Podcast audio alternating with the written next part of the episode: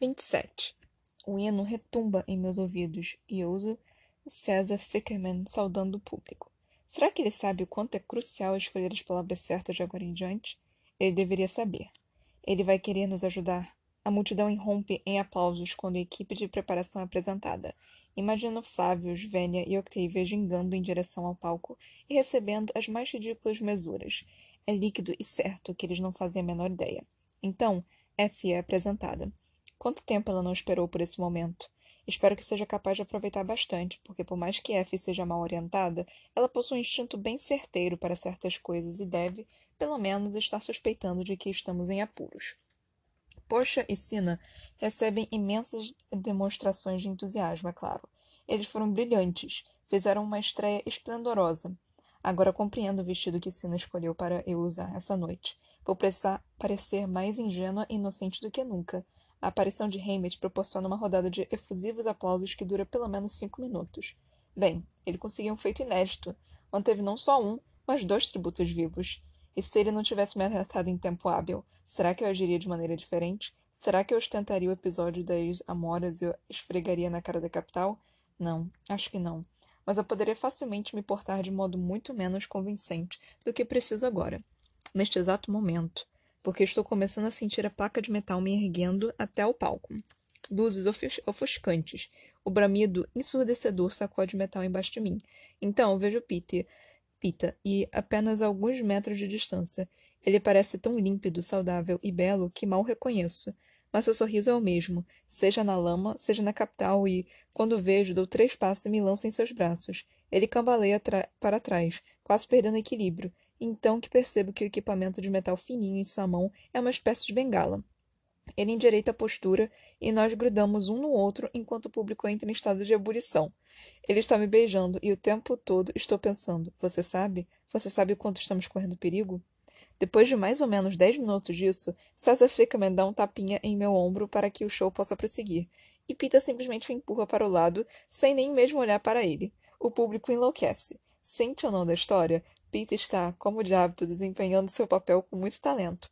Por fim, Hammett nos interrompe e nos dá um empurrãozinho bem intencionado na direção da cadeira do vitorioso.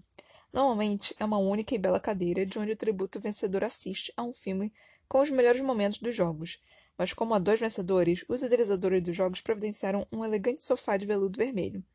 Tão pequeno que minha mãe o chamaria de sofá do amor, eu acho. Sento-me tão perto de Peter que praticamente estou no seu colo, mas uma olhadinha na direção de Hammett me diz que isso não é o suficiente. Chutando as sandálias, põe os pés ao lado e encosta a cabeça no ombro de Pita. Seu braço me envolve automaticamente e tenho a sensação de estar de volta à caverna, enroscada nele, tentando me manter aquecida. Sua camisa é feita do mesmo material amarelo que meu vestido, mas Poxa o colocou em calças compridas pretas, em vez de sandálias. Está usando um par de robustas botas pretas que ele mantém solida solidamente plantadas no chão do palco. Gostaria que Sina tivesse me dado um traje similar, Sinto-me muito vulnerável nesse vestido diáfano, mas imagino que essa era exatamente a proposta. César Flickerman faz mais algumas piadas, então chega a hora do show. Vai durar exatamente três horas e todas as pessoas de Panem devem assistir. À medida que as luzes começam a diminuir de intensidade e a insígnia aparece na tela, percebo que estou despreparada para tudo isso. Não quero assistir à morte de meus vinte e dois colegas tributos. Vi mortes suficientes ao vivo. Meu coração começa a bater com força e sinto um impulso muito forte para sair correndo dali. Como os outros vitoriosos encaram isso sozinhos? Durante os melhores momentos, eles mostram de tempos em tempos a reação do vencedor num uh, quadradinho no canto da tela. Recordo-me de anos anteriores. Alguns são triunfantes, socando o ar batendo no peito. A maioria parece simplesmente atônita. Tudo que sei é que a única coisa que está me mantendo nesse sofá do amor é Pita. Seu braço em meu ombro, sua outra mão segura pelas minhas duas. É claro que os vitoriosos anteriores não tinham em, sua, em, em seu encalço a capital em busca de uma maneira de destruí-los. Condensar várias semanas em três horas é um feito impressionante, principalmente se considerarmos a quantidade de câmeras que estavam sendo usadas de uma vez. Quem quer que seja responsável pela edição dos melhores momentos tem de escolher que tipo de história deseja privilegiar. Esse ano, pela primeira vez, eles estão contando uma história de amor. Sei que Pete e eu vencemos, mas uma quantidade desproporcional do tempo foi gasta conosco, desde o início. mas estou contente porque isso acaba apoiando toda aquela coisa dos loucamente apaixonados que é a minha defesa por haver desafiado a capital. E ainda por cima significa que nós não teremos muito tempo para sentir remorso pelas mortes. A primeira meia hora focaliza os eventos que antecederam a entrada na arena, a colheita, a viagem da carruagem pela capital, nossas notas no treinamento e nossas entrevistas. Há uma espécie de trilha sonora enaltecedora amparando as imagens que se tornam duplamente horríveis, porque, é claro, quase todos que aparecem na tela já estão mortos. Assim que chegamos à arena, há uma cobertura detalhada do banho de sangue, e então os diretores basicamente alternam entre tomada dos tributos morrendo e tomada de nós dois. A maioria de Pita, na verdade, é inegável que ele carregou nos ombros o negócio do romance. Agora vejo o que o público viu, como ele enganou os carreiristas a meu respeito, Permaneceu acordado a noite inteira embaixo da árvore das teleguiadas. Lutou com Cato para que eu escapasse e, mesmo enquanto estava deitado na lama, sussurrou meu nome durante o sono. Comparada a ele, eu pareço uma desalmada, lançando bolas de fogo, deixando cair ninhos de vespas e explodindo suprimentos. Até começar a rastrear Rue. Eles mostram sua morte integralmente, o arremesso da lança, minha fracassada tentativa de resgate, minha flecha atravessando a garganta do garoto Distrito 1, os últimos suspiros de Rue em meu braço. E a canção. Apareço cantando todas as notas da canção. A água dentro de mim se fecha e fico insensível a tudo. É como assistir a pessoa totalmente estranha em outra edição dos Jogos Vorazes. Mas reparo que eles omitem a parte em que a cubro de flores. Certo, que até isso tem cheiro de rebelião. As coisas melhoram para mim no momento em que eles anunciam que dois tributos do mesmo distrito podem ficar vivos e grito o nome de Pita, e depois tapa a boca com a mão. Se parecia indiferente a ele antes, compenso agora, encontrando-o cuidando para que ele volte a ter saúde, indo ao ágape em busca de medicamentos e sendo bastante liberal com os meus beijos. Objetivamente, consigo ver que as bestas e a morte de Cato são tão hediondas agora quanto antes, mas ainda assim é como se tudo isso estivesse acontecendo com pessoas que nunca vi na vida. Então chega o episódio das Amoras. Posso ouvir o público pedindo silêncio, disposto a não perder nada. Uma onda de gratidão dos, aos direitos do filme toma conta de mim quando vejo que eles terminam não com o anúncio da nossa vitória, mas comigo dando socos na porta de vidro do aerodeslizador, berrando por Pita enquanto eles tentam ressuscitá-lo. Se tomarmos como base os critérios que garantirão minha sobrevivência a partir de agora, esse é o meu melhor momento em toda a noite. O hino está sendo tocado novamente, e nós nos levantamos quando o presidente Snow, em pessoa, sobe ao palco, seguido de uma garotinha carregando uma almofada, onde se vê uma coroa, só uma coroa, entretanto, e dá para ouvir a perplexidade da multidão. Qual das cabeças receberá a coroa? Até que o presidente Snow torce o objeto, separando-o em duas metades. Ele coloca a primeira metade na testa de Pita, com um sorriso. Ele ainda está sorrindo quando coloca a segunda metade em minha cabeça, mas seus olhos, apenas alguns centímetros distantes dos meus, estão tão implacáveis quanto os de uma serpente. É aí que percebo que, muito embora nós dois tivéssemos a intenção de comer as amoras, sou eu a culpada por ter tido a ideia. Eu sou a instigadora. Sou eu quem merece a punição. Muitas mesuras e saudações entusiasmadas se seguem. Meu braço está a ponto de cair de tanto acenar para a multidão quando César Flickerman finalmente dá a boa noite ao público, lembrando a todos que se sintonizem amanhã para acompanhar as últimas entrevistas. Como se houvesse alternativa. Pete e eu somos conduzidos até a mansão do presidente para que o banquete da vitória onde temos muito pouco tempo para comer, já que funcionários da capital e patrocinadores particularmente generosos acotovelam-se no caminho tentando tirar fotos conosco. Rostos e mais rostos resplandecentes despontam de todos os lados, cada vez mais embriagados à medida que a noite avança. Ocasionalmente, vislumbro Haymitch, o que é reconfortante, ou o presidente Snow, o que é aterrorizante, mas continuo rindo de, e agradecendo as pessoas e sorrindo para as fotos, a única coisa que nunca faço é soltar a mão de Pita. O sol está começando a surgir no horizonte quando nos dispersamos de volta ao 12 andar do centro de treinamento. Imagino que agora vou poder finalmente conversar a sós com Pita, mas Hammett o manda ir com a Porsche arrumar alguma coisa apropriada para a entrevista e me acompanha pessoalmente até meus aposentos. Por que não posso falar com ele? Pergunto. Vai ter tempo de sobra para falar com ele quando a gente chegar em casa, diz Hammett. Vai dormir. Você vai estar no ar às duas. Apesar da interferência apressada de Hammett, estou determinada a ver Pita privatamente. Depois de virar a, e revirar na cama por algumas horas, vou até o corredor. Meu primeiro pensamento é verificar o telhado, mas está vazio. Mesmo as ruas da cidade bem abaixo estão desertas após a celebração da noite de ontem. Volto para a cama por um tempo, então decido ir diretamente ao quarto dele. Mas quando tento girar a maçaneta, descubro que a porta do meu quarto foi trancada pelo lado de fora. Suspeito de Hamish, a princípio, mas sinto um temor muito mais indioso de que a capital possa estar nos monitorando e nos confinando. Estou impossibilitado de escapar desde que os jogos vorazes começaram, mas isso aqui é diferente, muito mais pessoal. Isso aqui me dá a sensação de que fui aprisionada por um crime e que estou aguardando a sentença. Volto rapidamente para a cama e finjo dormir até que F. Trinket aparece para me alertar sobre o começo de mais um grande, grande, grande dia. Tenho mais ou menos cinco minutos para comer uma tigela de grãos refogados antes da chegada da equipe de preparação.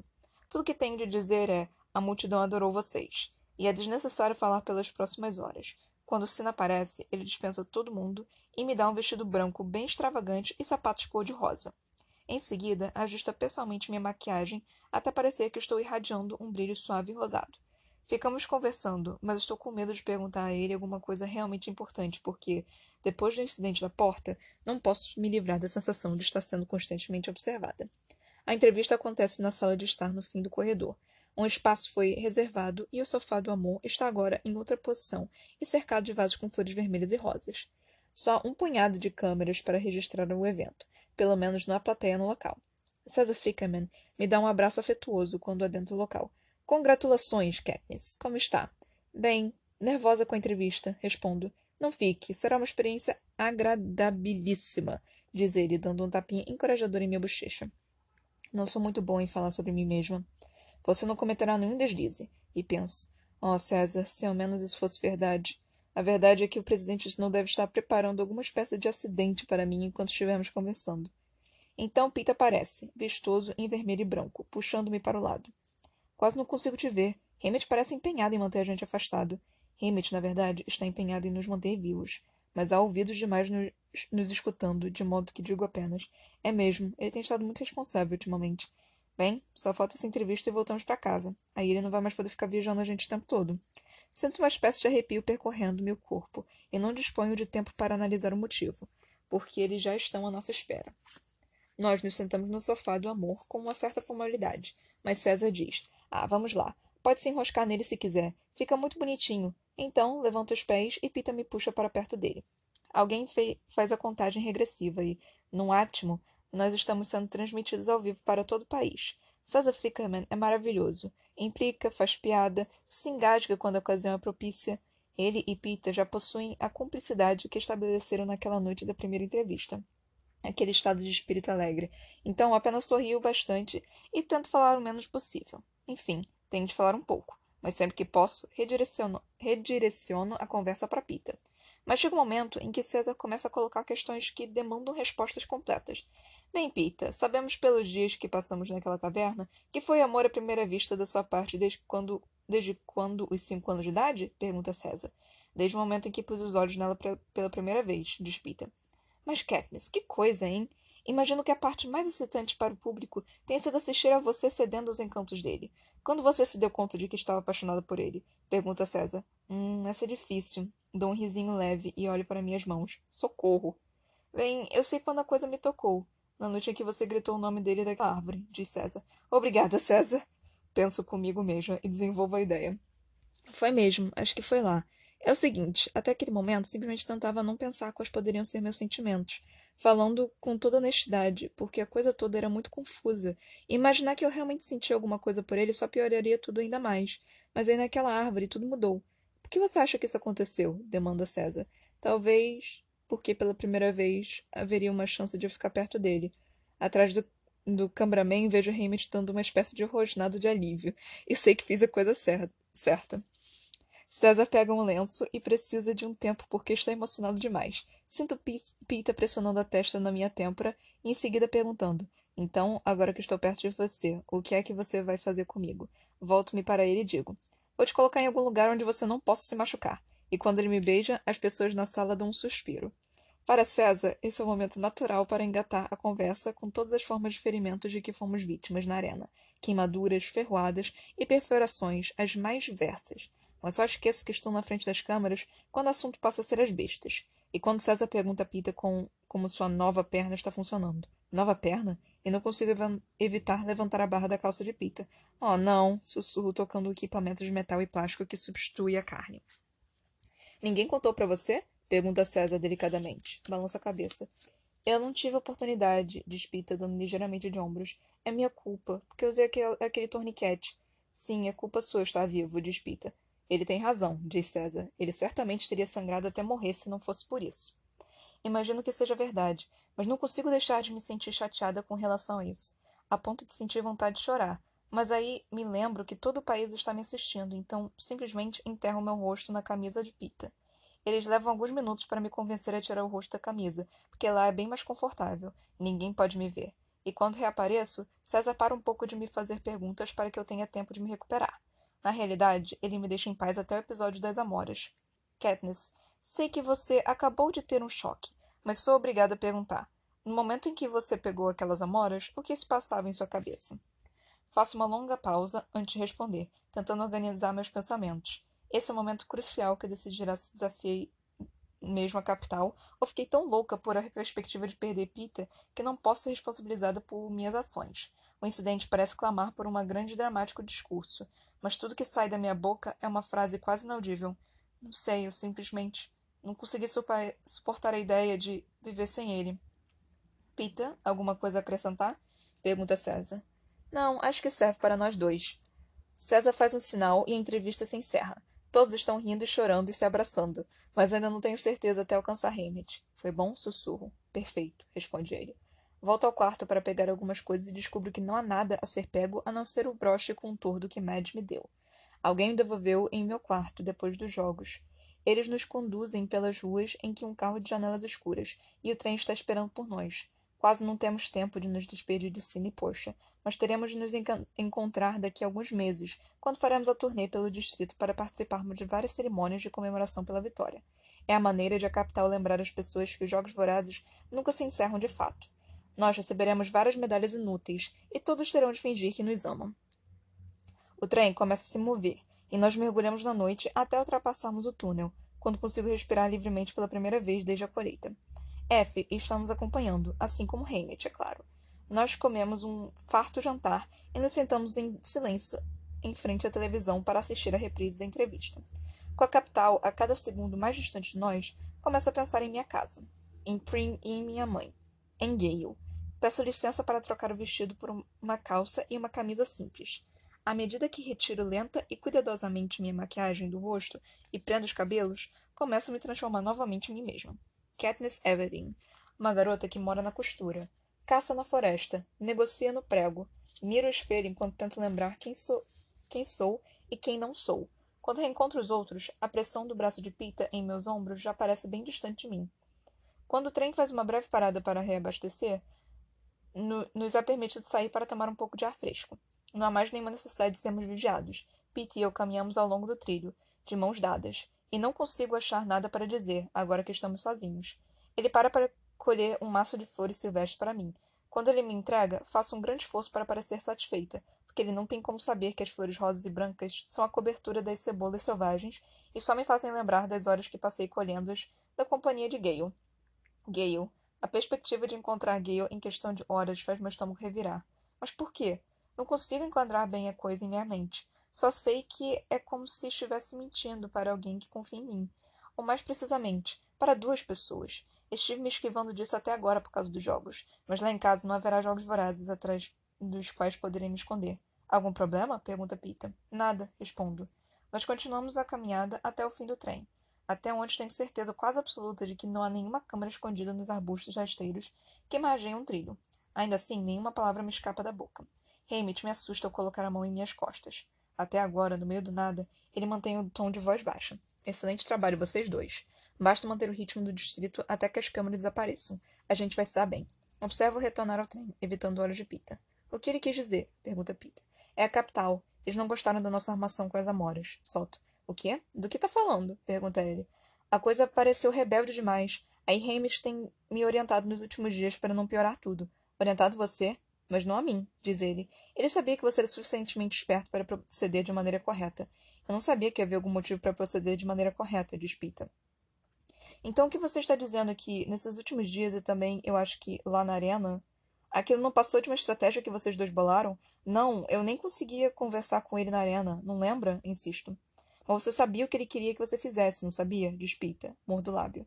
Katniss, ele solta minha mãe, mão e dou um passo à frente, como se estivesse tentando me equilibrar. As suas atitudes foram todas em função dos jogos? Diz Pita. Nem todas, retruco, segurando minhas flores com força.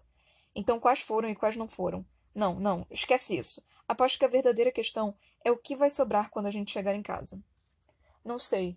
Quanto mais a gente se aproxima do Distrito 12, mais confuso eu fico. Ele espera mais alguma explicação, mas nada acontece. Bem, me avisa quando você tiver alguma resposta, diz ele, e a dor em sua voz é perceptível. Sei que meus ouvidos estão curados porque, mesmo com o barulho do motor, consigo escutar todos os passos que ele dá de volta ao trem. No momento em que subo a bordo, Peter já está em seu quarto para passar a noite. Também não o vejo na manhã seguinte. Na realidade, ele só reaparece quando estamos entrando no Distrito 12. Ele me acena com a cabeça, o rosto inexpressivo. Quero dizer a ele que sua atitude não é justa, que nós éramos estranhos, que fiz o que era preciso para permanecer viva, para que nós dois permanecêssemos vivos na arena, que não tenho como explicar como são as coisas com Gale porque não conheço nem a mim mesma, que não é uma boa ideia me amar porque nunca vou me casar mesmo, e ele ia acabar me odiando mais cedo ou mais tarde, que não importa se tenho algum sentimento por ele, porque jamais serei capaz de proporcionar o tipo de amor que se transforma em uma família, em filhos. E como ele será capaz? Como ele será capaz depois de tudo que passamos naquela arena? Também quero dizer a ele o quanto já estou sentindo sua falta, mas isso não seria justo de minha parte. Então, apenas ficamos parados em silêncio, observando nossa pequena e encardida estação crescer à nossa volta. Pela janela, vejo que a plataforma está repleta de câmeras.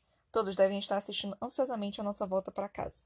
Com o canto de olho, vejo Pete estender a mão. Olho para ele, sem muita certeza. Uma última vez? Para o público? Diz ele. Sua voz não está zangada, o que é pior. O garoto pão já está me escapando.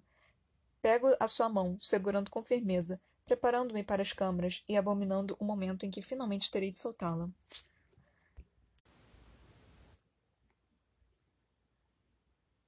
O que dizer desse último capítulo de Jogos Vorazes? Ai, gente. Bom, aqui eu consigo dizer para vocês com toda certeza, e eu não sei se tipo foi realmente 100% perceptível, mas é, o Peter realmente gosta da Katniss. Se isso não ficou claro até agora, então que fique claro agora que, é que o Peter sempre gostou da Katniss e não era armação, ele estava realmente tentando proteger ela e a Katniss estava só tentando salvar a própria pele. Parabéns, Katniss. Mas assim, muito hum, essa última parte, né, foi basicamente eles é, revendo os jogos, né, tentando posar uma a caricatura de casal completamente apaixonado. E é, César tentando ajudar também, Hamid tentando ajudar também. E agora a gente vai ter que saber o que, que vai acontecer depois. A gente sabe que eles vão ter que fazer um tour pelos distritos, pelos 13 distritos, pelos 13, pelos 12 distritos, porque o 13 terceiro distrito ele tá meio que ruinzinho, né? E é isso que nós sabemos. A gente não sabe o que vai acontecer daqui em diante. Mas aqui eu tô para trazer algumas informaçõezinhas que para vocês meio que ficarem atentos para o próximo livro, porque né, é, eu pretendo ler amanhã, mas vai que acontece alguma coisinha e não dá para eu ler amanhã e vocês ficam loucos querendo saber o resto da história. Aí fica geralmente um dia.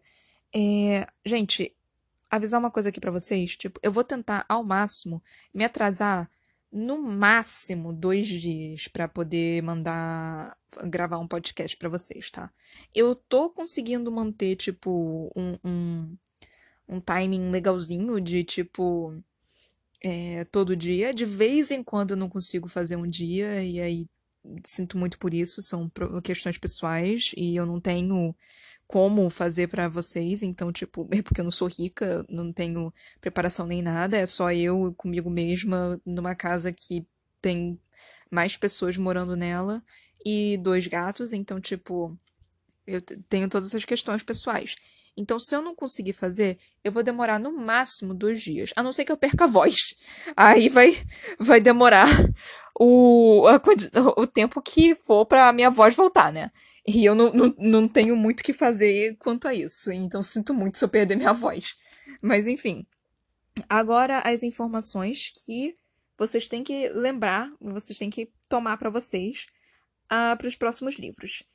É, o Hamlet ganhando os Jogos Vorazes, isso é algo importante de se lembrar, que é bem interessante de saber, eu achei uma história bem interessante, então fiquem atentos a, a isso, tipo, é, não é uma coisa de, que passa despercebido, mas assim, é algo para vocês, tipo, é, quererem. É, para vocês esperarem nos próximos episódios, sabe? Porque eu achei algo muito legal e eu espero que vocês gostem também. Então será algo que eu com certeza vou comentar sobre. É, os Avox também é algo. vão tratar, retratar mais eles. E eu acho algo importante para ser retratado. Então, presta atenção neles também. É, a questão dos 13 distritos, eu vou sempre reforçar essa questão dos 13 distritos, porque até o, o, o 13 ele vai voltar eventualmente com mais informações sobre ele, mesmo ele sendo um lugar onde ninguém pode entrar, é, com gases, é, qual o nome? Gases mortíferos, mas é, um, é interessante você ter em mente que tem um 13º distrito e que vai voltar essa história do 13º distrito. Então, toda vez que eu ler, eu gostaria que vocês ficassem atentos a isso. É... E o que mais eu acho? tentar falar um pouquinho mais desse último capítulo, né? Ai, gente, a dor que eu sinto pelo Pita. Pobre Pita. Meu Deus. E pobre Katniss também, né? Porque, tipo, você fingir que você gosta de alguém só para você poder sobreviver, cara. Ainda mais porque ela ainda tá com sentimentos confusos quanto ao Gale e, e, e o Pita, né? Não sabe quem que ela vai gostar. Ai, mas Katniss, você deveria ter sido mais honesta com ele. Tipo, mesmo que você não saiba, sabe? Tipo, você não fica enrolando o menino. Você fala, tipo, cara, eu não sei. Eu realmente não sei. Eu não sei te explicar. Eu não sei te dizer. Eu não sei o que eu estou sentindo. Porque minha vida inteira eu não, não vivi com isso. Eu não tive isso na minha vida. Então eu simplesmente não sei. Mas tadinha, ela tem 17 anos, 16 anos. É óbvio que ela não vai entender essas coisas. Eu demorei para entender. Tudo bem que, tipo, eu, com 16 anos, eu sempre fui honesta pra caralho comigo mesma. Eu não vou mudar porque uma pessoa não gosta da minha personalidade. Você não gosta da minha personalidade? Foda-se você. É, obviamente, tem algumas coisas que são tóxica, tóxicas para certas pessoas. Eu não sou nenhum alecrim dourado que nasceu no campo sem ser semeado. Então, obviamente, eu tenho traços que são tóxicos. Você que está me ouvindo também tem traços que são tóxicos. Todos nós temos traços dos quais, tipo, vão acabar machucando alguém. É, mesmo que você não queira, sabe? Então, tipo, é algo que faz parte do ser humano. Nós não somos seres perfeitos. Então, mesmo que a gente não queira, a gente vai acabar machucando alguém. Então, tipo, é, e com 16 anos, cara, você não vai saber exatamente como que se faz isso. Eu tenho 25 agora, né? Eu vou contar esse. Ai, gente, eu tô com raiva porque eu não vivi esse ano. Aí eu acho que eu vou viver 25 anos ano que vem também, só pra tipo falar então, né? Eu tenho 25.2 anos, porque a 2020 ninguém contou, conta a idade, então é 25.2. 25.5, sei lá. Então é isso. Mas, tipo, isso é uma coisa que me irrita tanto na Katniss. Porque eu entendo que ela não, não, não, não compreenda seus próprios sentimentos. Porque é, são confusos, são difíceis e tudo mais. E é muito mais fácil você, tipo, ignorar todos os seus sentimentos do que realmente, tipo, falar, não, eu vou sentir isso daqui. E é muito confuso e muito difícil. Então, tipo, eu compreendo a Katniss. Mas eu ainda tô querendo dar uns três tapas na cara dela, tipo, minha filha, acorda, tenta, tenta Tenta desenvolver o que você está sentindo, sabe, minha flor, minha, minha querida? Porque, porra, você, tá, você é difícil. Você é muito difícil, querida. É, enfim. Então, eu acho que é isso. Aguardem o, o Em Chamas, que é o segundo livro da saga Jogos Vorazes. Nossa, gente, eu amo Em Chamas. Eu realmente amo Em Chamas é, é perfeito, é maravilhoso. O filme também é perfeito e maravilhoso. O segundo livro, para mim, é o meu favorito. Então, tipo, eu espero que vocês estejam tão empolgados com o segundo livro quanto eu. E vocês têm sorte, porque quando, é, porque quando saiu esse negócio, não saía, tipo, sai um a cada ano, né? Sai um livro a cada ano. Então, tipo, a gente ficava desesperado atrás de querendo saber o resto da história e a gente não sabia. E a gente teria que. Aí a gente se fudia, né? Mas uma coisa interessante desse livro, tipo, falando agora, é, voltando a ele, é que ele poderia muito bem ter simplesmente terminado dessa forma, né? Tipo, com a capital, puta com a Katniss e tudo mais. E, tipo, não precisaria exatamente de uma continuação. Não é, tipo, 100% necessário ter uma continuação. Isso é muito interessante nesse livro, porque nós temos vários filmes, inclusive, que terminam meio que aberto. Esse livro poderia muito bem ter terminado assim, em aberto. Mas não, é, foi uma trilogia, então ele tem uma, uma outra, um outro final. É, isso é algo interessante do livro. Outra coisa do, do livro em si é que ele escolhe várias palavras um pouco diferentes, digamos assim. Palavras que eu não escolheria, por exemplo, para poder escrever. Mas são, são palavras inteligentes, sabe? Eu não sei se estou me chamando de burra ao dizer isso, mas são palavras, assim, não tão conhecidas. Não sei exatamente, tipo, não, não tô fal falando mal do trabalho do, do, tradutor, porque o tradutor trabalhou muito bem, eu gostei bastante dessa tradução. Mas eu, eu só via algumas palavras assim que eu ficava, caraca, que palavra é essa?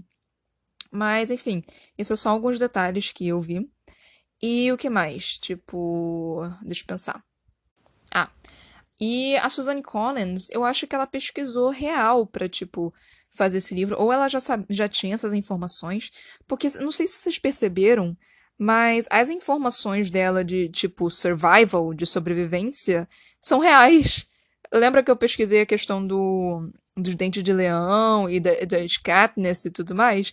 Cara, eu achei isso fantástico. Porque é muito legal você realmente ter livro com informações verdadeiras, ao invés de você simplesmente inventar um negócio inteiro e uma pessoa que é desinformada, que, tipo, leigo, não sabe exatamente, pegar aquilo como, como se fosse verdade e não é, sabe? Então é muito, eu gostei muito dessa questão da Suzanne Collins, eu não sei se ela pesquisou, não sei se ela já sabia, eu não sei o que que foi, mas muito legal da parte dela, dela colocar informações reais. Tudo bem que tem algumas plantas aí que são inventadas, ou alguns bichos que são inventados, tipo as teleguiadas e as bestas.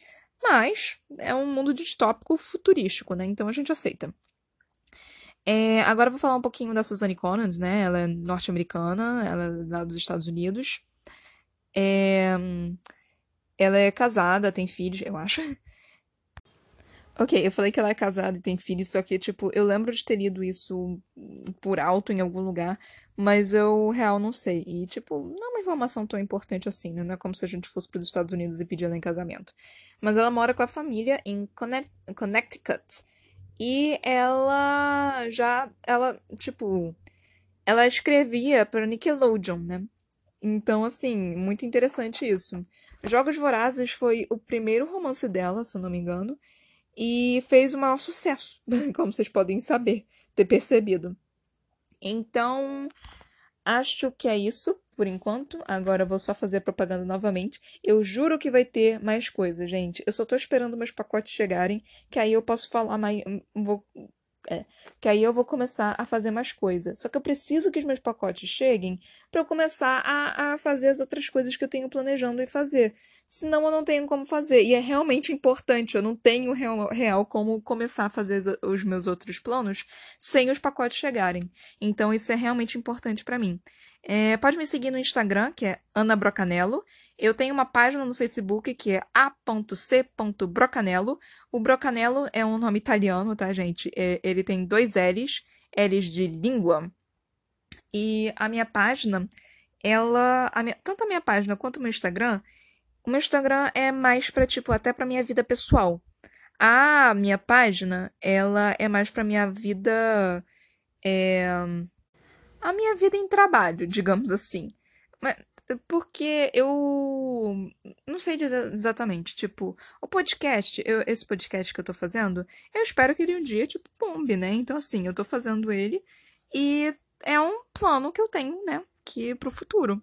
Mas, assim, eu também tô, tô gostando bastante de fazer ele, às vezes eu não tenho nenhuma visualização e eu continuo fazendo ele, porque eu tô me divertindo lendo aqui os meus livros. Mas, enfim, é, a página, ela é mais pra, tipo, as informações de trabalho, entre muitas aspas. O meu Instagram vai ter da minha vida pessoal também. Se eu estiver saindo, obviamente eu não estou saindo, eu não saio há seis meses de casa, mas o Instagram é mais para essa parte pessoal e minha página é mais para minha vida é, trabalhística, trabalhadora. É, a, principalmente por causa do meu livro, que eu tenho um livro, caso você não saiba, que se chama Pandora. Você pode comprar ele tanto em book quanto em físico em várias lojas diferentes, na Amazon, na editora Viseu, na Saraiva, nas lojas americanas, e você pode encontrar ela, ele, né? Você pode encontrar meu livro, e é isso. É, eu peço para vocês não me adicionarem no, na minha página, no meu perfil de Facebook, porque eu não adiciono pessoas que eu não conheço. Mas, se você entrar na minha página no Facebook, na minha página não, no meu perfil no Facebook, você consegue entrar pela minha página, porque talvez seja mais fácil você entrar pela minha, pelo meu perfil e, e então entrar na minha página. Porque na minha página não é muito famosa, né? Então talvez seja mais fácil você fizer isso. Então é isso, galera. Espero que vocês tenham gostado desse livro, desse episódio e tudo mais. Até a próxima. Beijos!